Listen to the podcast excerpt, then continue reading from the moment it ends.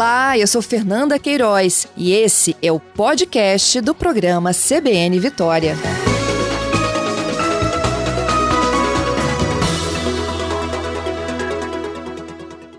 Meu bom dia, Simone e a Rayane. Muito obrigada por encerrar essa semana conosco, hein? Bom dia a todos. É um prazer estar aqui com vocês. É muito importante debater esse tema. Cumprimento também a psicóloga, a doutora Simone, e acho que o nosso debate aqui vai ser muito importante. Ei, Simone. Eu também agradeço. Oi, Fernanda, agradeço o convite. Bom dia a você, bom dia a todos que estão conosco aqui na CBN Vitória. Simone, vou começar contigo.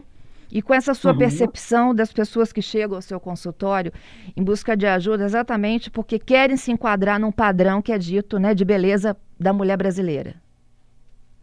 É, quando a gente fala aí nessa questão de peso, né? Se eu fizer uma pergunta aqui para quem está com a gente, se quer emagrecer, e essa pessoa me responder sim, se a gente perguntar por qual motivo você quer emagrecer, certamente a gente vai ouvir da grande maioria que é para ficar mais bonito, que é para ficar com um corpo mais adequado, que isso vai trazer alguns benefícios ali no dia a dia. Então, Fernanda, a gente está falando de uma questão que é central, que ela é crucial quando a gente fala dos transtornos alimentares e quando a gente fala da gordofobia também.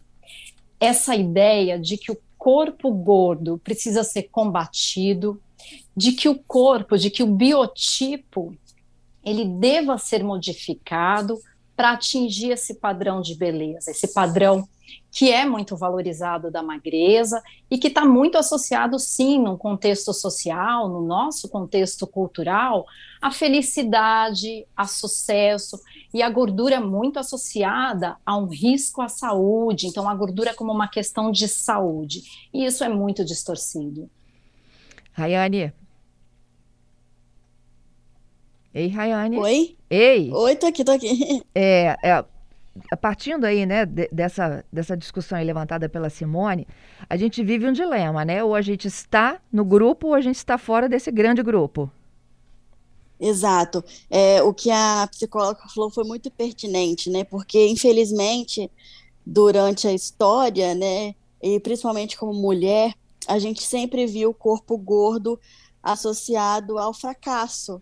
É um corpo que não deu certo, né? Porque ele sempre foi estigmatizado. Então a gente se colocou nesse lugar, né? A partir do momento que a gente ganha peso, que a gente vê as dificuldades, principalmente sociais, que esse corpo encontra, a gente se coloca nesse lugar de não pertencimento. Então é praticamente essa luta de se aceitar, de entender os seus direitos. Isso também mexe muito com o nosso psicológico e muitas vezes com efeitos que a gente vai ter que lidar a vida inteira. É isso, Simone. E até mesmo, né, antes de chegar a doenças mais graves envolvendo aí a bulimia, a compulsão, a anorexia, há coisas absurdas que a gente tem visto, como por exemplo, né, comprar e consumir aqueles chás emagrecedores. A gente teve dois casos recentes gravíssimos, né, de pessoas que tiveram falência hepática depois de adquirir e beber e aquilo nem sabia exatamente o que estava acontecendo. É, isso é terrível, isso é muito nocivo, né, Fernanda? E, e vem muito atrelado a essa ideia que a Rayane estava falando, dessa ideia que já é muito permeada da culpabilidade sobre a gordura. Então, desde a década de 80 ali, que começou uma preocupação muito grande, né, com sobrepeso, com obesidade, e se lançou a ideia de uma epidemia mundial e que a gordura, então, deveria ser combatida, né, como uma epidemia. A gente que está aí passando pela pandemia, a gente sabe quais são os riscos, né, de uma epidemia, de uma questão contagiosa, os riscos à saúde. E a epidemia da obesidade, ela foi veiculada como um risco para todos e que é esse combate quase que se associou ao combate à pessoa que tem a obesidade. Então, essa ideia já vem muito enraizada desde a década de 80, uma responsabilização muito grande para a pessoa, uma coisa diferente do que a gente vê em outras questões de saúde, né? Então, a gordura como uma responsabilidade, a pessoa que está acima do peso vista como negligente, irresponsável, culpada por esse peso, e culpada também pelos custos, né, à saúde, por conta dos tratamentos que são necessários. E isso é muito sério, porque isso desautoriza ou desobriga ali outras responsabilidades, como, por exemplo, da indústria é, alimentícia, do próprio governo, de promover políticas públicas de maior acesso a alimentos saudáveis. Então, essa responsabilização para a pessoa que está acima do peso, ela é muito séria e vai fazer com que as pessoas adotem medidas de fato que coloquem a vida em risco, como esse chás que você falou, ou as dietas muito restritivas, jejuns prolongados, e a gente sabe que justamente essas dietas, restritivas, elas são o maior gatilho para a abertura de um quadro de um transtorno alimentar, como anorexia nervosa ou a bulimia nervosa. A gente tem casos também, Simone, de, de, de mulheres e homens também, né, que encontram no alimento um remédio. É, a gente tem alguns problemas quando a gente lida né, com alimento como remédio. A gente vai ter desde a ortorexia, que é aquela preocupação exagerada em só comer coisas saudáveis, como se isso fosse garantia de se ter saúde. E por outro lado, a comida usada também como um, uma válvula de escape, como algo que vem ali para regular até a forma como a gente está se sentindo. Então, é muito comum essa associação, sim, com os fatores emocionais. Então, se eu estou me sentindo mais sozinho, isolado, ansioso, ou mesmo triste, é muito comum, então, que essas pessoas recorram à comida como uma forma de minimizar esse desconforto emocional. Rayane, e os relatos que chegam para vocês? Vocês já atuam lá no mundo jurídico, não é isso? Isso, a gente tem esse projeto que visa combater a gordofobia no âmbito jurídico, trazendo novos pensamentos em relação a políticas públicas, o que, que pode ser feito para a gente garantir alguns direitos que essas pessoas possuem. Muitas pessoas perguntam né, se existe uma legislação específica para falar sobre direito da pessoa gorda. E, na verdade, a gente está em busca desse reconhecimento. É, o termo gordofobia é um termo muito novo ainda né, na área jurídica, mas já tem sido reconhecido em diversas decisões aí em tribunais. Então a gente fala o seguinte, que as pessoas possuem direitos básicos, né, de é uma vaga de emprego, é um atendimento médico adequado, o acesso ao transporte público. Então, são situações cotidianas que muitas vezes um corpo gordo não consegue ter acesso. Então, a gente recebe relatos absurdos. A gente recebeu um, por exemplo, para vocês entenderem a gravidade, né?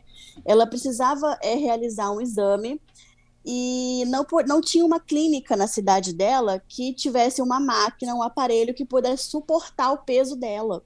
Então ela foi encaminhada para uma clínica veterinária. Simone, e aí a gente está ouvindo isso? Exa Eu estou. Exatamente. Olha como então, o estigma e o preconceito. A gente recebeu.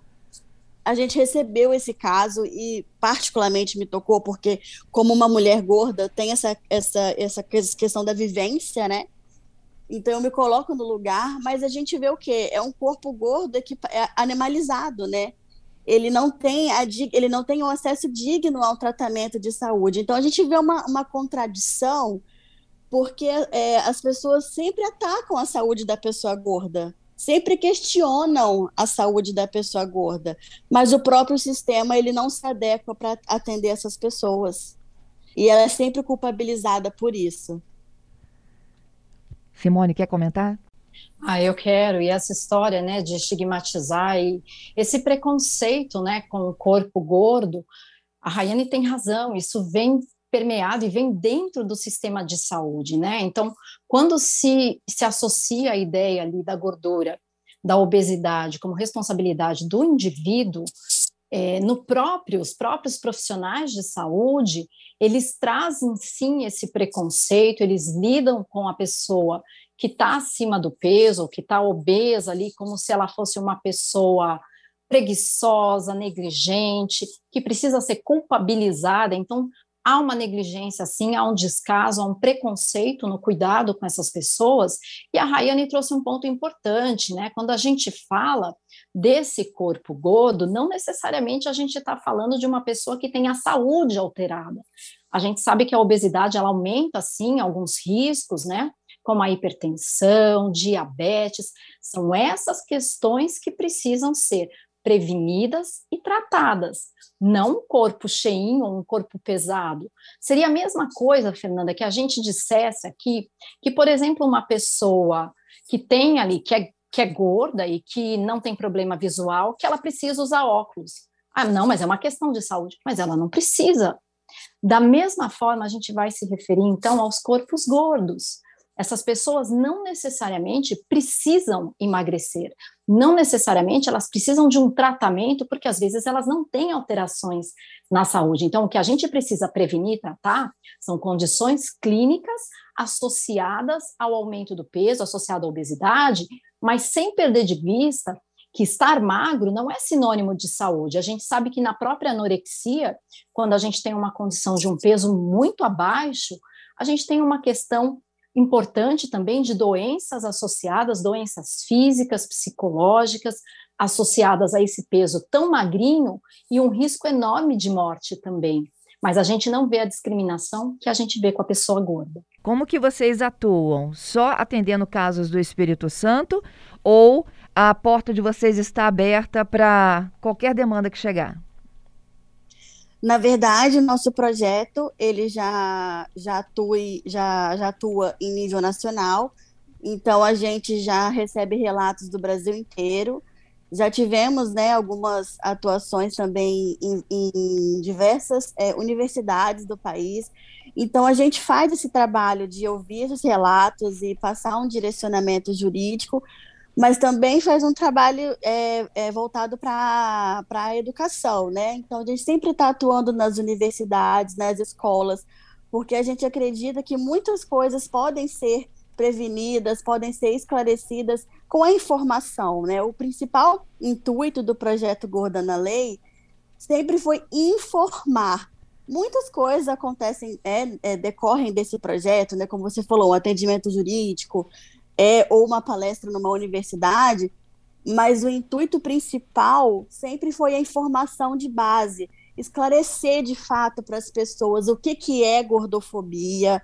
Muitas pessoas é, acreditam que combater a gordofobia ou falar disso é fazer apologia à obesidade. Existe um termo chamado romantização da obesidade, como se a gente estivesse é, amenizando né, os fatores que a obesidade traz, mas não, a gente está falando sobre respeito, sobre é, é, acesso a direitos e sobre o, o direito do, da pessoa existir dentro do corpo dela. Então, isso precisa ser esclarecido, né? Porque até esse entendimento de que ah, falar de gordofobia é desnecessário porque é uma apologia à obesidade. Esse pensamento também é um pensamento preconceituoso, enraizado. Então, a gente traz sempre esse, esse objetivo de educar, de informar. E caso a pessoa chegue até nós e tenha a intenção de entrar com processo judicial, a gente dá um direcionamento, temos parceiros no país inteiro é, também temos indicações de diversos psicólogos, porque, querendo ou não, né, a gente sabe que muito é, dessa, dessa gordofobia sofrida não é só uma questão de justiça, mas a gente também precisa cuidar da nossa saúde mental. Isso tudo está ligado. Então, é um projeto que visa, é, de fato, abraçar essas pessoas é, e, e, trazer é, para elas essa, esse, esse conhecimento para tornar essa vida mais digna. Uhum. Simone, para fechar, até que a gente consiga ter essa maturidade de decidir, né? Quem decide o corpo que a gente quer ter somos nós mesmos e como é que a gente vai lidar com isso, é um processo longo que envolve um preparo emocional. Sem dúvida, né? É um preparo emocional para a gente, né, para toda a sociedade, é, para essa mudança né, de concepção sobre corpos, biotipos e saúde alimentar. Quando a gente fala da saúde alimentar, ela não pode ser vista como um comportamento individual, que recai aí muitas vezes sobre a pessoa gorda, né? A gente precisa falar em saúde alimentar num contexto muito mais amplo, com mudanças culturais, sociais, e que vai começar ali desde as crianças, né? A forma de oferta de alimentos, a forma como as crianças vão lidar com essa, com essa alimentação, e também a nossa educação para lidar com as pessoas com respeito. É isso. Tem um relato aqui de um ouvinte, o Luciano, né? Ele diz que tem um amigo que ele ficou preso numa catraca de um transporte público por 18 minutos até a chegada dos bombeiros. E aí a gente passa por constrangimento, não é mesmo, Rayane, Simone? Exato, exato. É, existem muitos relatos é, sobre transporte público, né? A gente vive nesse sistema é, padronizado e, e, a gente sempre é, encaminha essas pessoas, direciona para mostrar o que pode ser feito, mas o principal que a gente tem que é, ressaltar é muito a questão da empatia. E eu acho que a sociedade ela precisa aprender muito a se colocar no lugar do outro, porque quando a gente exerce isso na nossa vida, isso vai se refletir no momento do nosso trabalho, isso vai se refletir nos nossos relacionamentos. Eu acredito que é, essa situação, por exemplo, de você ficar preso na roleta, quantas pessoas será que de fato se preocuparam em, em não tirar um dali, né? É, em, não causar um constrangimento para aquela pessoa. Será que alguém pegou o celular e ficou filmando aquela situação? Né? Então a gente vê muito isso. As pessoas elas estão necessitando de empatia. Então eu acho que isso faria uma diferença enorme quando a gente fala em viver em sociedade. A gente precisa exercer um pouquinho mais disso. É isso aí, Rayane. Empatia e se preocupar mais com a sua própria vida, né, Simone, do que com a do próximo, assim, tu ficar vigiando a do outro. Sem dúvida, né? A empatia e o autocuidado, e à medida que a gente exclui e gera ali um preconceito com o outro, essa pessoa isolada, vai ser muito mais difícil, né, Fernanda? A gente cuidar da gente, a gente ter amor pelo nosso corpo, se a gente está com ódio, se a gente está com raiva. Então, a gente precisa ser gentil, né? Primeiro com a gente também. É isso. Queria agradecer vocês, meninas, pela participação, fechando essa Semana da Mulher. Não podia deixar de passar batido desse tema. Muito obrigada, viu? Muito obrigada, obrigada bom gente. Um bom dia para todos. Bom trabalho para vocês.